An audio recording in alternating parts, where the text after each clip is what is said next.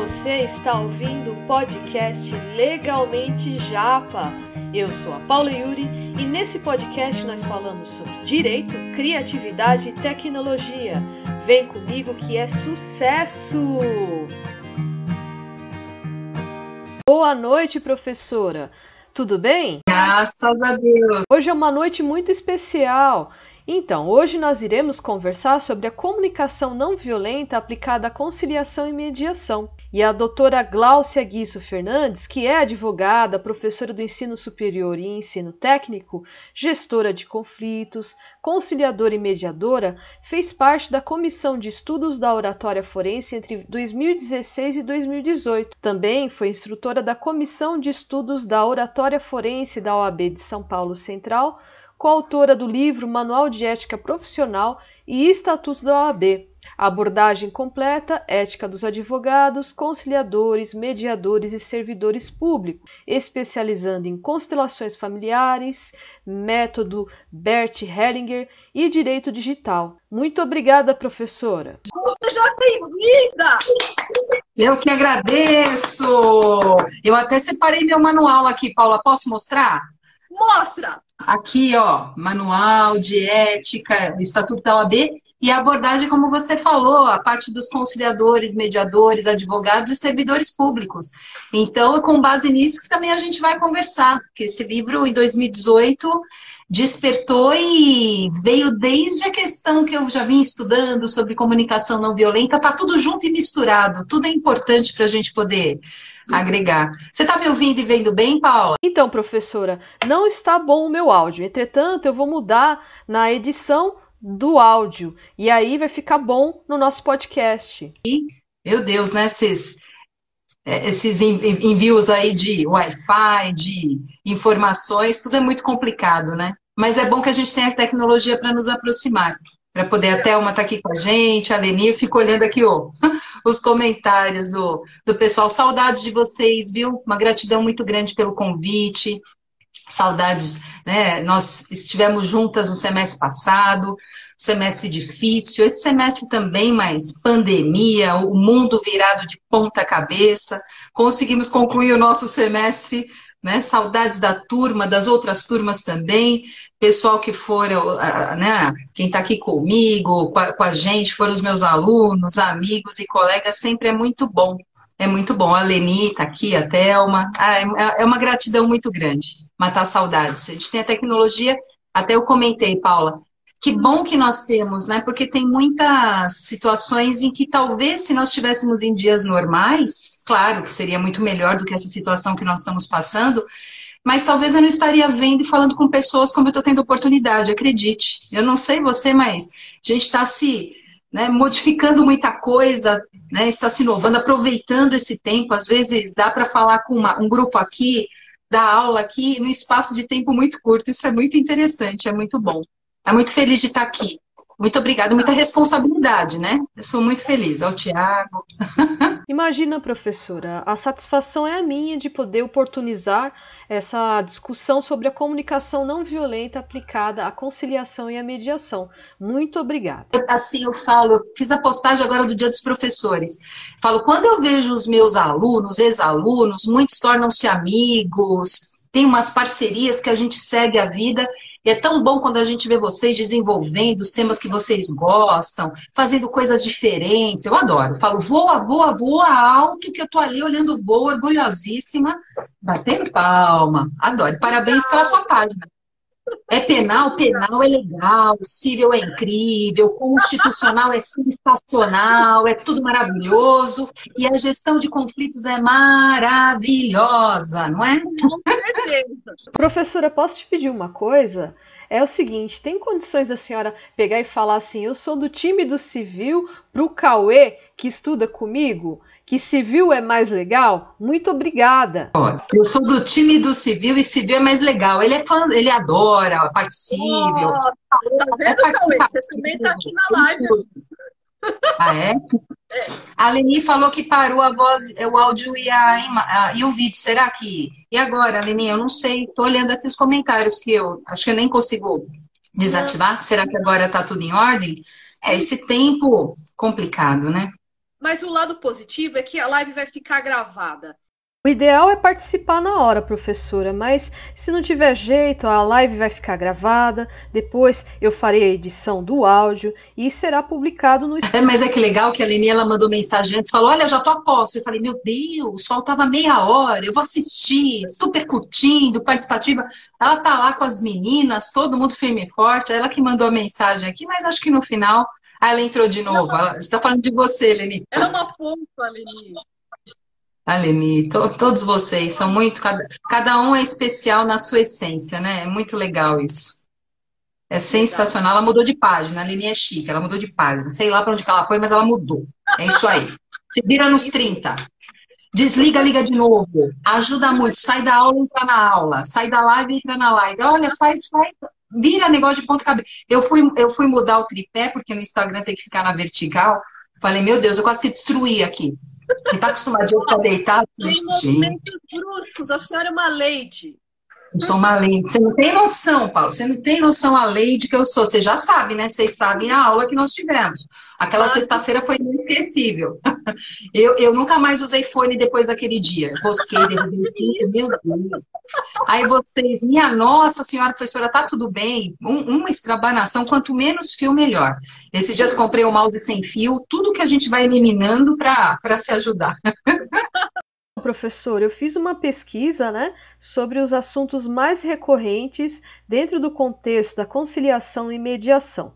E o resultado foi o seguinte: os temas mais procurados são a pensão alimentícia, guarda dos filhos, divórcio, partilha de bens, acidentes de trânsito, dívidas em bancos, danos morais, entre outros.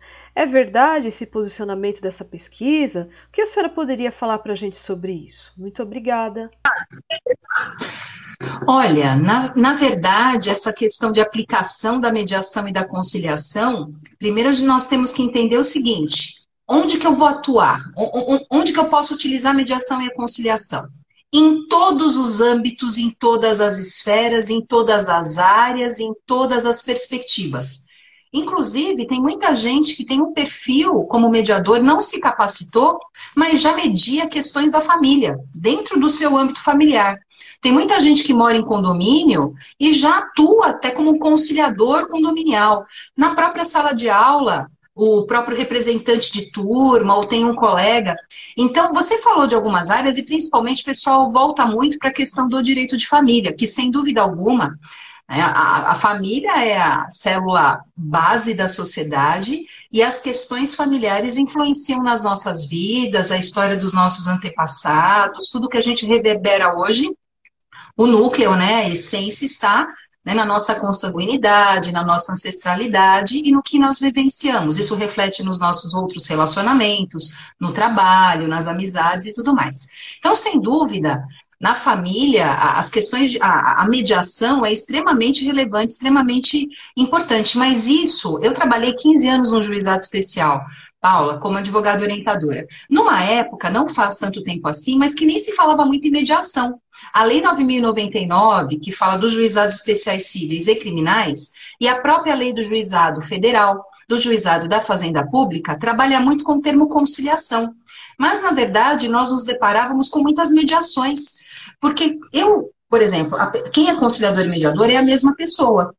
Na, no momento da questão, depois a gente vai aprofundar um pouco mais isso, é que eu vou saber se eu vou conduzir de uma forma mais objetiva ou mais subjetiva, mais passiva ou mais ativa. Então, isso é no momento daquela circunstância, daquele caso concreto.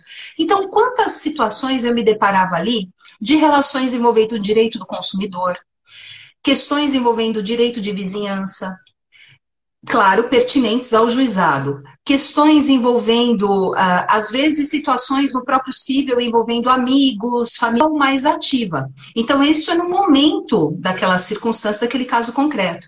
Então, quantas situações eu me deparava ali de relações envolvendo o direito do consumidor, questões envolvendo o direito de vizinhança, claro, pertinentes ao juizado. Questões envolvendo, uh, às vezes, situações no próprio cível envolvendo amigos, familiares, né? Que as pessoas, ela, a gente ia descobrir isso no momento da audiência. No primeiro momento, você tem autor e réu. Depois, conversando, você vê a existência desses vínculos anteriores ou não. Então, me deparava questões de consumo, questões de acidente de trânsito, nós tínhamos muito, direito de vizinhança, mas, na verdade, a, a mediação e a conciliação, elas se aplicam em todas as áreas, em todos os âmbitos. Então, hoje nós temos a questão empresarial, a questão condominial, a questão na parte de educação, justiça restaurativa também, porque aí pode ser um ciclo de é, um círculo de conversa, uma reunião mas também pode ter né, esse cuidado com trabalhando com a mediação, as constelações familiares em todos os âmbitos, até no lançamento de um produto, nas questões societárias.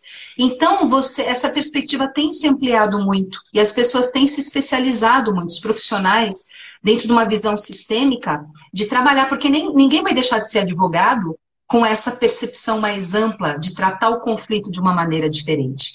Então, de fato, nós temos muito na questão de família, mas nas outras áreas do conhecimento também, até no âmbito penal, no âmbito administrativo.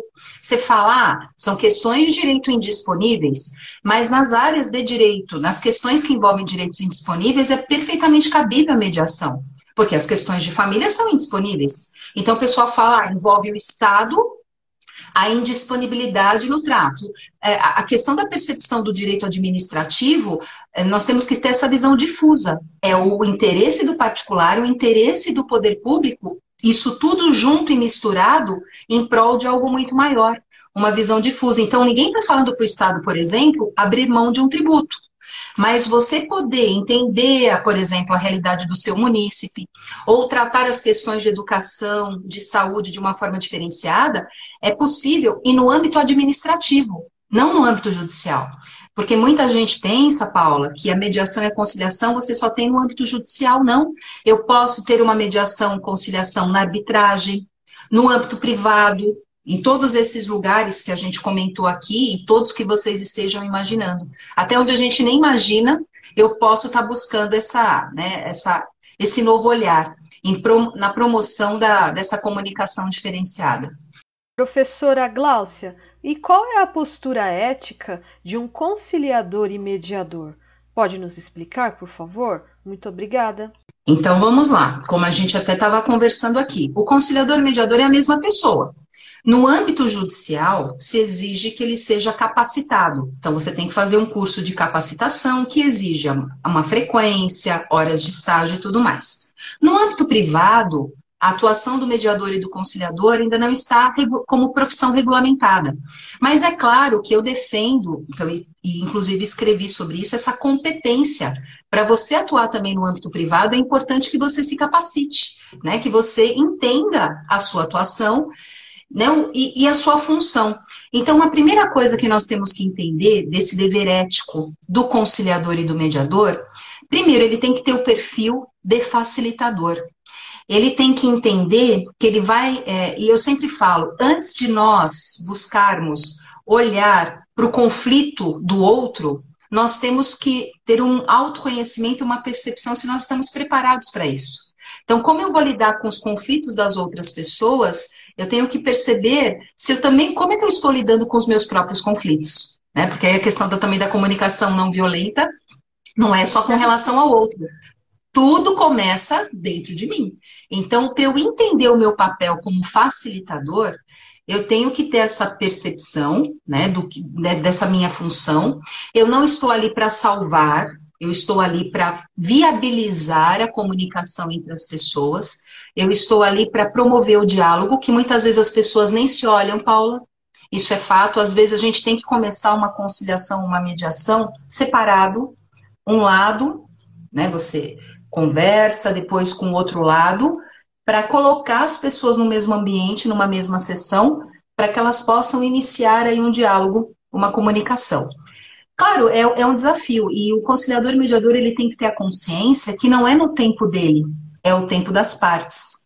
E entender a importância da presença dos advogados durante o procedimento. Porque o conciliador mediador, é, ele é imparcial. Ele vai lá viabilizar esse diálogo de uma maneira equidistante, né? E oportunizando isso para todos os envolvidos. Ele tem que entender que o, o, o conflito e trazer isso à tona Né? Empoderar, se empoderar na função que ele tem de orientação, empoderar as partes, isso eu sempre digo, que o conflito é delas, o protagonismo é delas, elas é que são as melhores pessoas para buscar um caminho interessante para todos e empoderar também os advogados, porque o advogado presente ali, ele tem a função, ele é parcial, ele é contratado pelo cliente e, ele, e a presença dele é fundamental. Eu, eu sempre digo, até no, no encontro recente que nós tivemos, eu também sou advogada, mas se eu estou ali na condição de conciliadora e mediadora, eu tenho que, é, na verdade, entender a minha função e eu não estou ali representando um cliente ou outro cliente, eu estou ali imparcial para viabilizar o procedimento e empoderar os advogados, ó, oh, doutores, que bom que os senhores estão aqui, porque dúvidas técnicas, questões técnicas, eu não posso tirar. Eu não posso, ainda que seja minha área ou não, eu tenho que ter eticamente uma postura de realmente enaltecer, olha, doutores, que bom que os senhores estão aqui. Eles têm que, na verdade, entender o papel do profissional do advogado na, na, naquele momento, e de, de fato, no final, eles vão participar e, juntamente com o cliente, eles vão dizer isso é bom, não é bom. Né? Porque o advogado, ele está ali, ele tá, é o tempo dele. Ele não vai deixar de ser advogado porque ele está participando de um procedimento, de uma sessão de conciliação e de mediação. Sempre gosto de reiterar isso, até estava na aula ontem, né, falando para os alunos, o código usa o termo audiência, mas na verdade é uma sessão. É um encontro, é uma reunião. A audiência, você tem a finalidade de produção de provas, normalmente provas orais. Né? A gente fala da audiência de saneamento, de instrução e julgamento, talvez uma audiência de justificação prévia e outros tipos de audiências intermediárias que nós podemos ter aí ao longo, por exemplo, de um processo judicial, assim como eu tenho audiências também no âmbito arbitral mas entender que a sessão de conciliação e mediação, ela acontecendo no âmbito privado, arbitral ou judicial, ela, e no âmbito judicial ela pode acontecer a qualquer tempo ou grau de jurisdição. Eu posso ter até mais de uma sessão sequencialmente ou em momentos diferentes. Então, eticamente, essa consciência do conciliador e mediador do papel de facilitador. Ele não vai salvar ninguém. Ele está ali para facilitar o diálogo. E, reitero, eu sempre falo, conciliador e mediador, ele não pode começar uma sessão dizendo tem acordo ou não tem acordo? Não, você quebra. Então, calma, muita calma nessa hora. Primeiro, né? Eu, eu, às vezes eu falo, você nem fica na sessão, porque a pessoa não sabe o papel dela. Eventual acordo, e que bom, gente, uma autocomposição bem feita, com uma comunicação de qualidade, as pessoas criando essa consciência de responsabilidade do papel delas e colocando isso depois no papel, seja integralmente ou parcialmente, porque uma autocomposição é livre, ela não está vinculada a pedidos, né? ela pode envolver uma série de questões. Então, quando o diálogo é bem feito, a comunicação é bem estabelecida, e se chegar numa autocomposição, um acordo, ok. Mas pode ser que não chegue mas você plantou a semente da comunicação. Esse é o papel do conciliador e do mediador. E eu, Paula, não sei se, é, acho que na, na, sequência aí nós vamos falar, para entender essa postura de facilitador, o conciliador mediador, ele é, tem que entender os princípios da conciliação e da mediação, né, que são importantes. Justamente, professora. E a senhora poderia nos explicar então quais são os princípios que norteiam a conciliação e a mediação? Muito obrigada.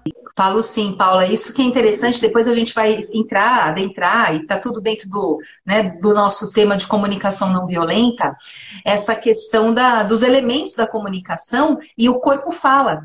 Então você pode estar sendo violento até pelo silêncio né? A maneira como, né? As ações, as omissões, o silêncio, a expressão facial, a expressão corporal, a oralidade, a escrita.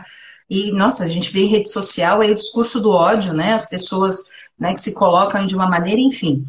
Mas com relação aos princípios. Então, entendendo, e, e lá em 2018, né, que eu fiz um merchan aqui do livro, que me lançaram esse desafio, e eu mais trabalhei a parte realmente da, da parte ética dos conciliadores e dos mediadores, e eu fui buscar essa informação no Código de Ética dos conciliadores e mediadores, porque é um anexo da resolução 125 do CNJ de 2010. Essa resolução, ela trouxe aí, ela, na verdade, foi um movimento do Conselho Nacional de Justiça para trazer essa nova consciência. Nós sabemos que a mudança, quando se tem uma resolução, uma lei, isso não resolve o problema da sociedade, mas traz uma nova consciência, né? O, a atuação legislativa, a atuação dos poderes, do próprio executivo, o próprio incentivo a, a, aos, aos métodos de solução de controvérsias no processo judicial, tudo isso é um movimento que vem acontecendo muito forte, principalmente aí na última década para cá. E quando eu fui escrever sobre os princípios, eu, eu me deparei com tanto com o código de ética, que ele foi modificado em março de 2016. Eu também busquei o Código de Processo Civil, que ele foi aprovado em 2015 e entrou em vigor em 2016.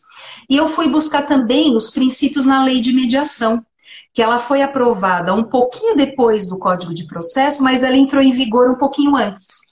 Então perceba que 2015, 2016 foi um, né, um turbilhão aí de legislações.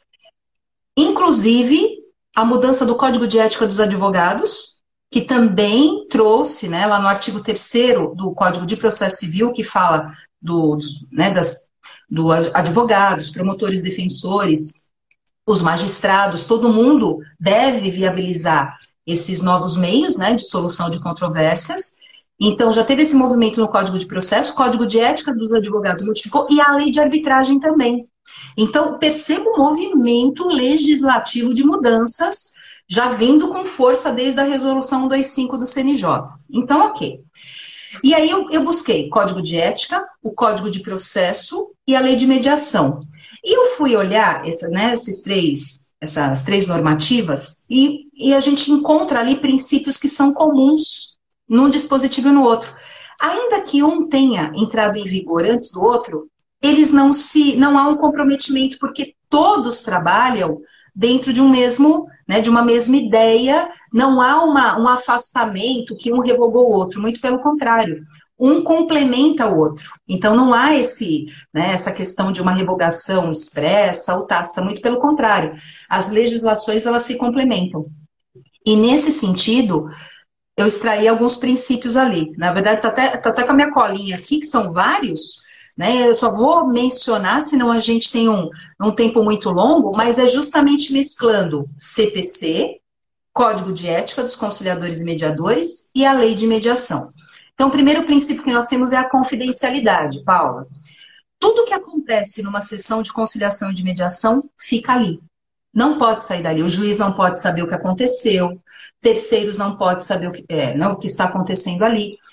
Quem está envolvido ali é o facilitador, as partes e os seus advogados. Ah, o advogado vai ficar sabendo, claro, ele é que vai orientar o cliente. Se eventualmente não chegar numa autocomposição, até uma boa comunicação ajuda na estratégia do advogado, até para conduzir o processo depois. Então, o advogado é importantíssima a presença dele, até para conduzir, está ali para tirar as dúvidas também. Então, a confidencialidade, a decisão informada, o princípio da decisão informada. As partes elas têm que saber o que elas estão fazendo ali, qual que é a finalidade daquela sessão e elas precisam ter liberdade e segurança. Quando você dá liberdade e segurança para as pessoas e deixa elas falarem Paula, se segura nas cadeiras, porque o negócio rende, que é uma beleza. Bem, aquele, eu sempre falo, a pontinha do iceberg é só o que a gente vê. Se você deixa, o negócio vai emergindo, emergindo, emergindo e Ave Maria, negócio rende bastante, questões são trazidas. E tem que estar todo mundo preparado para isso, às vezes a gente não está. Competência, né? Entender aí uh, quando eu estou atuando, independente se eu atuo num tribunal arbitral, no poder judiciário, num escritório privado, eu me adequo às regras daquele local. E no âmbito judicial, como eu falei, né, a necessidade da competência da capacitação, que no âmbito privado eu não tenho, mas eu defendo que também no âmbito privado o conciliador mediador ele precisa estar, né, ter competência ali para atuar. Mas antes de ter a competência, tem que ter o perfil. Porque você vai promover a pacificação social. Você vai promover a cultura da paz. E a paz requer paciência. Como eu falei, não é o tempo do conciliador mediador, é o tempo das partes. As partes precisam amadurecer o conflito delas. O princípio da imparcialidade. Conciliador e mediador é imparcial. Por isso que ele tem que avisar as partes. Olha, se eu estiver aqui, os senhores se sentirem constrangidos ou que a minha atuação não está adequada, me avise que outro conciliador mediador atua aqui no meu lugar. Lembrando que é possível também a comediação, onde eu posso ter mais de um mediador. Isso é perfeitamente possível também. O princípio da independência, da autonomia. Conciliador mediador tem liberdade. Não é um, uma sessão engessada. Sabe, reguinha, aqui uma receita? Assim como o processo judicial não é. O processo judicial eu falo sempre que é um tronco de árvore com ramificações. Põe na mão de Deus e vai. Tudo pode acontecer. Né? É, analisa aqui, é uma prova juntada. Uma sessão de conciliação e mediação, claro que o facilitador ele tem que saber o seu papel, as partes, né? O que, que elas estão fazendo ali, e os advogados, a importância deles, mas a postura deles é diferente do que de, uma, de um outro tipo de audiência. Mas essa é, é independência e autonomia é, é mais informal, é mais livre. Ah, você pode deixar pessoas assistirem? Pode, desde que as pessoas ajudem, não atrapalhem. Ah, eu posso usar provas numa sessão de conciliação e mediação? Pode, desde que a finalidade, o conciliador mediador não vai falar este laudo eu junto, este laudo não. Tanto que ele nem pega o processo. Porque o que importa é o que vem das partes. Mas, assim, se as partes quiserem discutir sobre um documento, ou ouvir alguém que jamais vai ser testemunha informante, mas tudo para facilitar o diálogo, é perfeitamente possível. Então, essa liberdade, essa autonomia. Respeito à ordem pública, que é o princípio do respeito à ordem pública e às leis vigentes e da cooperação, que é justamente entender a finalidade e que esse procedimento é, ele vai ter uma repercussão maravilhosa social. Quando nós falamos em meios de solução de controvérsias, não há um prejuízo, muito pelo contrário, eu sempre vejo muito mais vantagens do que desvantagens. Todo mundo sai ganhando se o procedimento ele for bem conduzido, se ele for feito de uma maneira adequada. Empoderamento, eu adoro esse princípio, Paula, que nem eu falei. Todo mundo nessa vida tem que estar empoderado. Você é uma mulher empoderada, eu sou uma mulher empoderada, seja como filha, seja como professora, como advogada, como mediadora. Empoderamento é saber que você tem aí voz e vez. Você tem que ter consciência dos papéis que você atua, no âmbito social, da sua responsabilidade social. Então, todo mundo empoderado na sessão. É o conciliador mediador empoderado, as partes empoderadas, os advogados empoderados. Gente, é um empoderamento maravilhoso. Todo mundo sabendo o que está fazendo ali. A gente sabe que na prática não é assim, né? Às vezes vai, vai, advogado que vai lá contrariado, às vezes não sabe o que é procedimento, tem parte que vai nervosa. Aí você respira, e começa a conduzir o negócio ali, né? Põe na mão de Deus e vai. Princípio da validação. Uma sessão privada, uma sessão judicial, uma sessão arbitral, todas elas são válidas. Né, o, o, a questão da assinatura daquele documento, é claro que a assinatura entre as partes e assinado por um mediador, um conciliador que não é capacitado, é um documento simples, mas é válido. Mas quando o conciliador mediador ele é capacitado e ele é uh, registrado ali pelo próprio CNJ, aquele título ele passa a ter força de título executivo extra judicial, que não é obrigatório ser homologado judicialmente, mas se for homologado, passa a ser um título judicial. Mas uma autocomposição assinada pelo promotor ou pelo advogado ou pelo, ainda que seja um conciliador mediador privado, se for assinado pelo advogado, pelo promotor, pelo defensor ou por um procurador, título executivo extra judicial. Vai ter validade também, sem dúvida alguma. Aí nós temos aqui o princípio da autonomia da vontade, todo mundo livre, ninguém pode ser coagido a estar ali no procedimento. O princípio é, da isonomia, da equidade, dar oportunidade. Não dá para entrar mudo sair calado.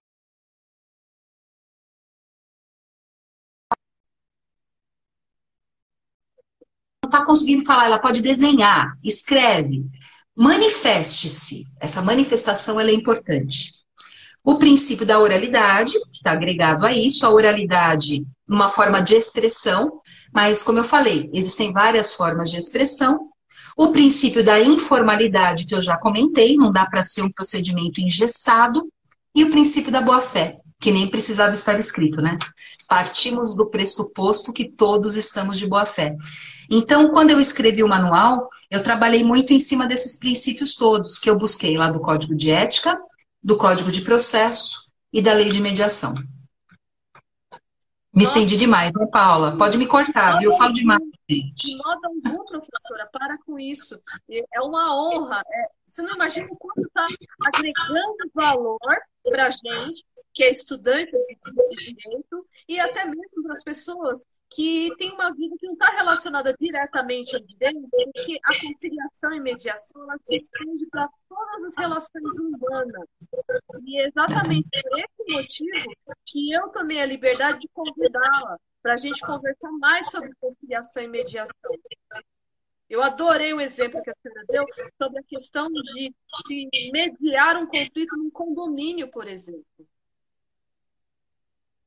Porque está muito próximo da nossa. São unidades autônomas muito próximas e, uma, e a área comum em que, infelizmente, as pessoas elas perdem um pouco, né? A gente fala dos três S's no direito de vizinhança, não só em condomínio, eu não moro em condomínio, mas é um desafio também quando a gente fala em direito de vizinhança. E vizinho não é só quem está do lado, né? O vizinho pode ser quem está no outro quarteirão. E os três S's: segurança, saúde e sossego. Se as pessoas tivessem essas três consciências nessa vida, menina, o mundo seria muito melhor. Nossa Senhora. Professora Gláucia, então, a senhora pode nos falar qual é o trecho do livro Comunicação Não Violenta que a senhora mais gostou? Muito obrigada. Olha, e é que você mostrou os livrinhos, eu vi você lá na chamada da live. Posso mostrar o meu também, ó?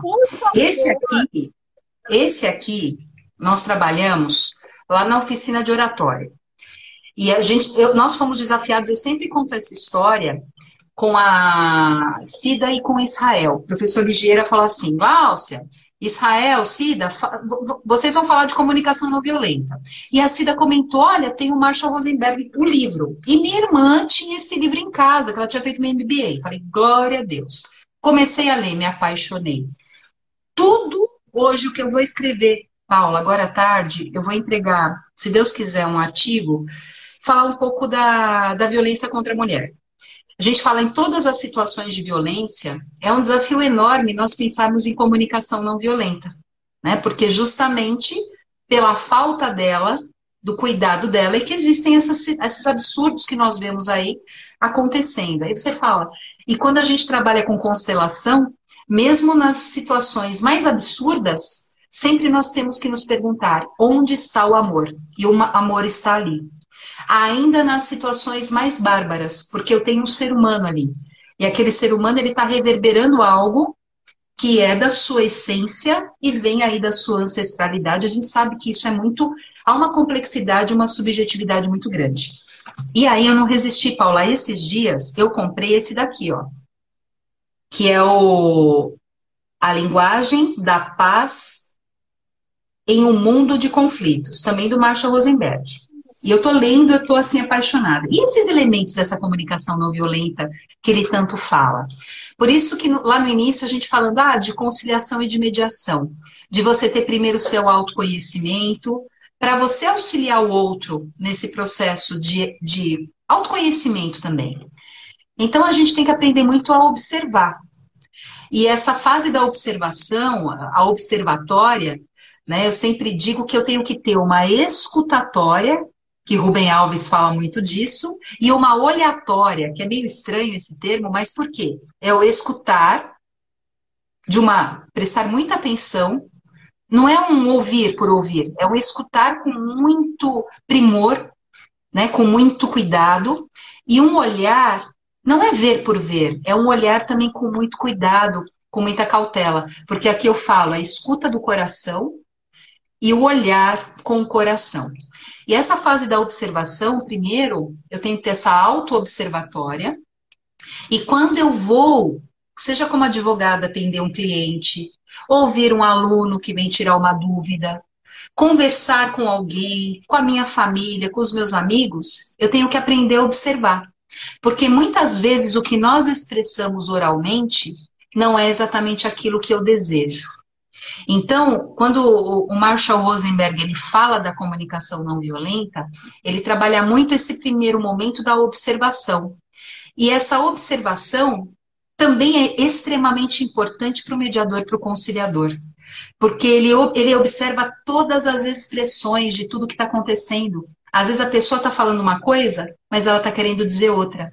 É um pé batendo, é uma perna inquieta, é um suor. Quando alguém fala uma frase, o outro reage de um jeito, ou uma palavra, ou uma expressão de indignação, isso são sinais. E nós temos que aprender a observar.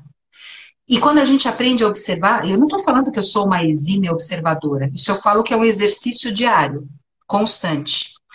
Ele fala para a gente prestar atenção nos nossos sentimentos. Porque quando a gente aprende a observar, a gente aprende a observar os nossos sentimentos e os sentimentos das outras pessoas. E os sentimentos, eles são muito profundos. Então, por que, que aquilo me angustia? Por que, que aquilo me dá um ódio? Por que, que aquilo me deixa aflito?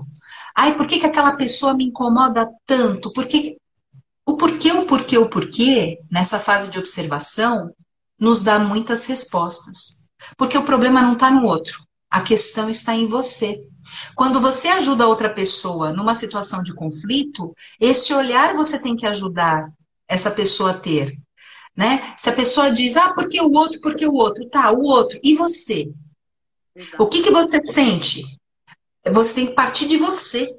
Né? E a partir daí, então, se eu aprendo a observar, eu presto atenção nos sentimentos, isso vai me trazer necessidades. Então, tá, aquela. Eu, eu, eu, eu me sinto muito incomodada, porque eu preciso, não acusando o outro, mas o que que. Né, eu me sinto muito incomodada porque eu preciso da presença do outro. Então, essas necessidades, elas afloram não delegando para outra pessoa. A necessidade é minha. Né? O, a questão é minha. Então, eu tenho que trazer para o meu eu. Não, dele, não jogar a culpa, que a gente tem muita mania de delegar a culpa a culpa para o outro. Não, não sou eu que estou envolvida. Até quando a gente até provoca o próprio judiciário, a gente tem que tomar muito cuidado, porque na verdade, muitas das vezes eu quero delegar que o outro resolva para mim, que o juiz profira uma sentença. E nós sabemos que o judiciário presta jurisdição. O judiciário não resolve muitos conflitos. Em algumas situações resolve, quando o processo é feito com uma consciência. Mas a gente não pode delegar para o outro resolver. Se eu tenho um problema com você, Paulo, eu tenho que resolver com você. Um terceiro pode me ajudar nesse processo mas nós é que temos que resolver. Então, ele, o Marshall Rosenberg ele fala da observação, dos sentimentos, prestar atenção nos sentimentos, prestar atenção o que, que esses sentimentos me trazem de necessidades, o que eu preciso antes, e aí eu saio de um aspecto subjetivo, que é todo esse processo inicial, para eu poder chegar num aspecto mais objetivo. O que, que eu quero? Saber pedir, saber expressar aquilo que você necessita, de acordo com aquilo que você sente, de acordo com aquilo que você observou. E quando a gente aprende a ter, então você respira. Você está querendo matar o outro. Então tá, você respira. Não é o momento de você tomar uma decisão quando você está nervoso. Quantos exemplos a gente vê de situações que eu não concordo muito, né? Quando a pessoa ganha dinheiro em cima disso e fica postando na mídia mas é, quando você vê um, duas pessoas discutindo, como é primoroso, e a gente fala, o silêncio ele pode ser violento, mas o silêncio ele pode ser o salvador. Quando há uma discussão, como é primoroso quando alguém não reage da mesma forma violenta, porque a gente sabe, né, que violência não se resolve com violência, mas é um desafio enorme isso. Então, quando alguém está se comunicando com você violentamente, como é que você retorna isso com relação a outra pessoa. Então, é, é um exercício e tem dias que você está mais predisposto né, a uma pacificação, tem dias que às vezes você não está muito. Então, é, e às vezes, por exemplo, a gente fala no, no, no âmbito penal, aquela pessoa praticou aquela violência. Tudo bem, tem que buscar o equilíbrio, a pessoa tem que ser penalizada, né? Mas o olhar, o que, que levou aquela pessoa que ontem era um cidadão comum, uma pessoa com uma vida normal, praticou algo tão absurdo, né? O que, que leva alguém a fazer isso? Então, é, quando a gente tem aquele antagonismo, né, o agressor e a vítima, isso afasta muito. Né? Quem cometeu tem que ser, tem que ter a sua penalização.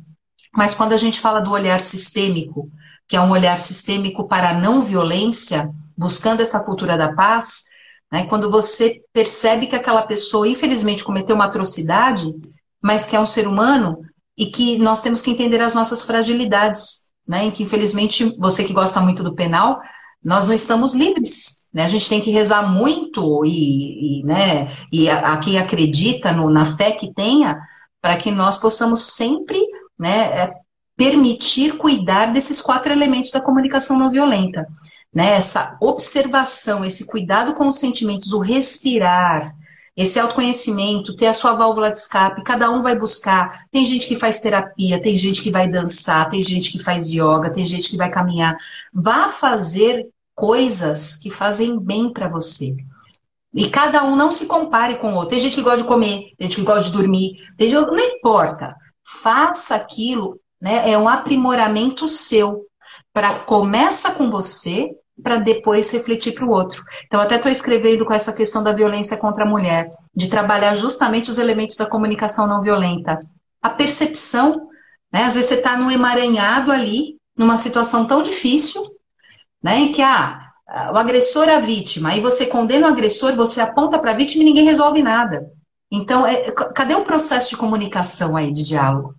que a gente tem que, tem, tem que zelar, observando. E quem está de fora, muitas vezes, é fácil condenar. Mas quem está dentro desse processo, as pessoas que estão próximas. Que a gente fala, o santo de casa não faz milagre. Mas se ele for persistente, ele consegue. Né? Ele, ele ajuda a fazer com que essa pessoa que está agredindo tenha uma nova consciência.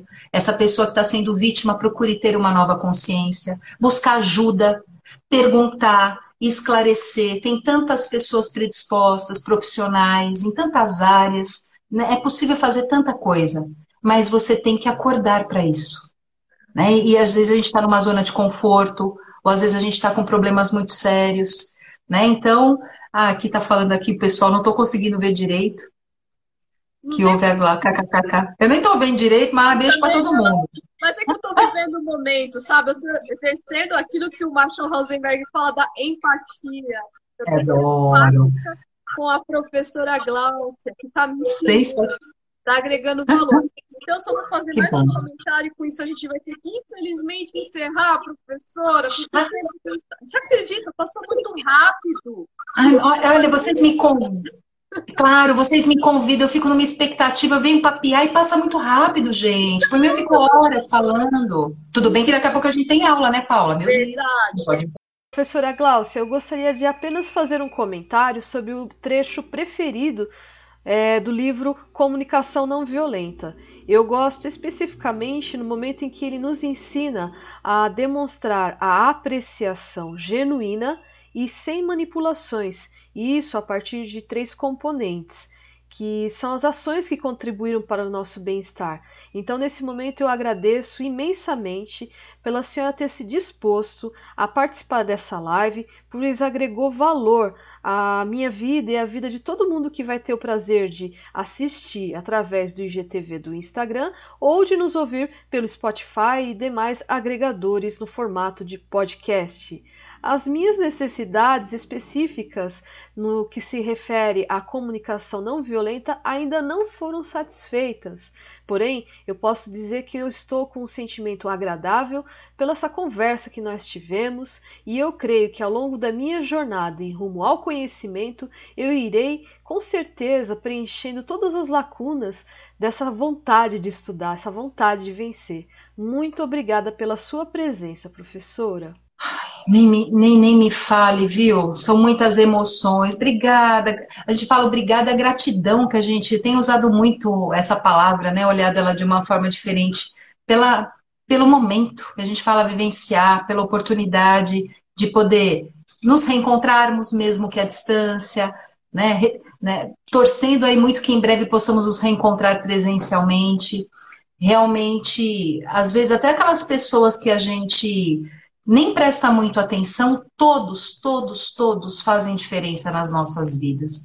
Então, eu falo, independente, quando né, alguém ah, me, me chama para falar, vocês sabem que eu gosto, é um tema que eu amo, né? Sou muito apaixonada, quem me conhece sabe, né? Eu falo com muita. É possível, gente. É possível é, modificar é possível. Precisa ter muita paciência, precisa ter muita perseverança, existe muita resistência, existe muita intolerância. Mas vamos pensar também, olha os tempos que nós estamos vivendo, tempos difíceis, tempos desafiadores.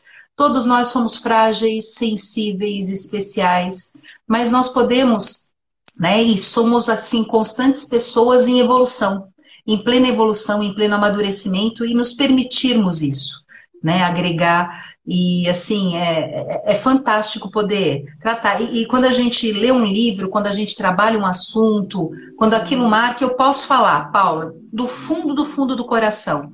É, os elementos da comunicação não violenta, muitas a minha família, né, o Deus que eu acredito, né, a história de Jesus Cristo, é, tudo influi na, na minha existência. Muitas pessoas influíram, né, nesse momento de evolução, no meu trabalho, no âmbito pessoal, no profissional, a minha família, minha mãe, meu pai, minha irmã, né, os meus alunos, os meus amigos e colegas professores. E, e, a gente vai se deparando com juristas, com doutrinadores, com pessoas que vão nos conduzindo. E eu posso dizer, realmente, do fundo do coração, o livro Marshall Rosenberg, quando ele trata da linguagem não violenta, da comunicação não violenta, que é a linguagem do coração, é a linguagem da paz, Realmente, tudo hoje, o que eu falo, o que eu escrevo, o que eu trabalho, eu levo esses quatro elementos comigo. E, de alguma forma, eu, eu incluo eles e ali, e eles são sempre. E, e, olha como é legal o conhecimento, né? A gente ouve pessoas falando de maneiras diferentes, mas todo mundo acaba indo para o mesmo, né? Para o mesmo ponto. Isso é, isso é fantástico, é engrandecedor. E estou sempre à disposição. Conte comigo, pode me convidar que eu venho. Ai, que lindo, porque eu vou convidar mesmo. Muito obrigada, professora. Então, quer falar só um tchau rapidinho? A gente tem dois minutos. Eu, gente, eu não consegui ver todo mundo que está aqui. Obrigada pela, pela participação. Paula, gratidão. Continue aí com essa sua página, com esse seu trabalho, com essa sua iniciativa, que é fantástico. Sensacional. E todos vocês que estão aqui, quem vai ouvir depois, né? E conte sempre comigo. Tem, tem como me achar? Até então eu não tinha rede social, né? 2018 para cá tenho, né? Mas sabe onde encontro? Professora Glaucia está aí, o pessoal nem me conhece muito como advogado, mas como professora pro, né? conte sempre comigo. Estou aqui à disposição para nós falarmos sobre tudo e tudo, né? O, o tema vale para tudo. Beijo, Paula. Beijo, tchau, tchau. Até, beijo para todo mundo. Até breve. Obrigada. Até. E assim termina mais um episódio do podcast Legalmente Japa, com uma mensagem de esperança de Mahatma Gandhi, que nós nos tornemos a mudança que buscamos no mundo. Bom, gente, ficamos por aqui e até o próximo episódio. Obrigada!